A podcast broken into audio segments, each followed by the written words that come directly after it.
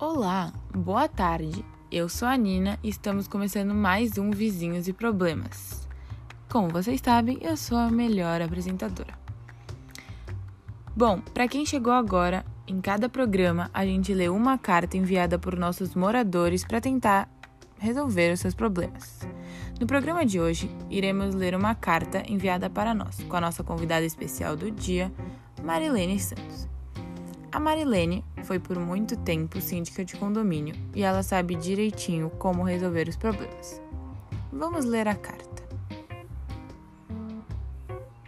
Hum, ela foi enviada hoje, é quentinha. Querida Nina, estou te enviando essa carta acreditando muito que você vai falar sobre ela em seu programa Vizinhos e Problemas. Aqui estamos nós. Pois estou passando por um perrengue daqueles com minha vizinha de cima e eu não sei mais o que fazer. Não aguento mais o barulho. Está insuportável. É todo dia a mesma coisa. Já que todo mundo que eu conheço assiste o seu programa, pensei em te enviar essa carta para que juntas possamos resolver esse problema que eu estou enfrentando. Eu moro no segundo andar e ela no terceiro. Nós sempre fomos muito amigas e a gente conversa sobre tudo. Porém, agora nesse período de quarentena nos afastamos um pouco. E ela agora deu de inventar de todo dia fazer faxina em sua casa com umas músicas muito desagradáveis que eu não aguento mais ouvir. Além de ter que escutar a música o dia inteiro, eu tenho que aguentar ela batucando com instrumentos no meu teto. Mas o problema maior é que eu não sei como alertá-la e pedir para parar, porque eu já pedi duas vezes, mas isso não é resolvido nunca.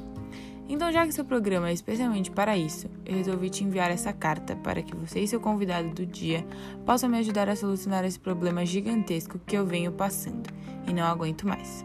Obrigada pela atenção e um beijo, Lucilene.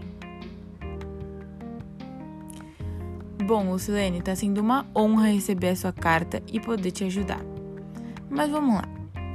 Eu não sou profissional no assunto, mas posso dar a minha opinião, já que o tema do programa é esse, né? Vamos lá, o que eu, Nina, faria?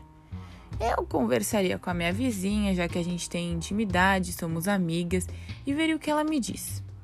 Conversaria, explicaria o barulho, explicaria os batuques e meio que pediria para ela parar, né?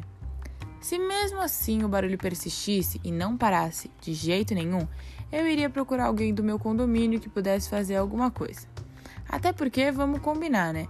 Todo dia ouvindo música irritante. Aliás, a mesma música todo dia. E barulho no nosso teto não é muito agradável, né? Então eu acho que eu procuraria alguém como a Marilene, por exemplo, no meu prédio. E veria as medidas que a gente pode tomar.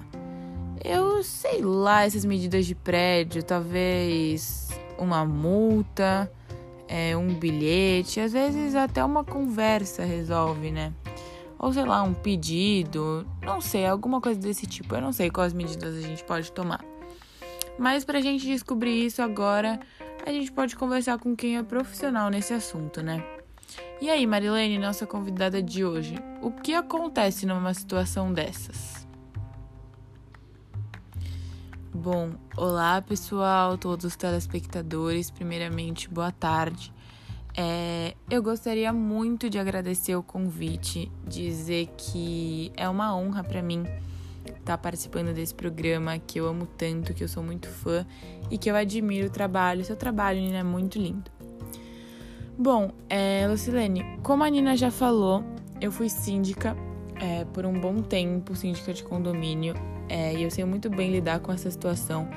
Aliás, esse tipo de problema é um dos que mais acontece no condomínio e a gente tem que ter na ponta da língua o que fazer, né?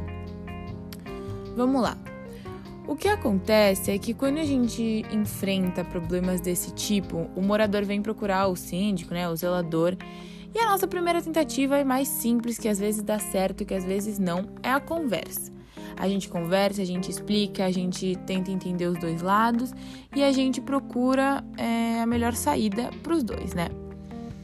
Se não adianta essa conversa, se o problema persiste, se ninguém tá nem aí, é, a gente envia uma multa é, com valor dependendo do ocorrido. Nesse caso, a multa é um pouco alta.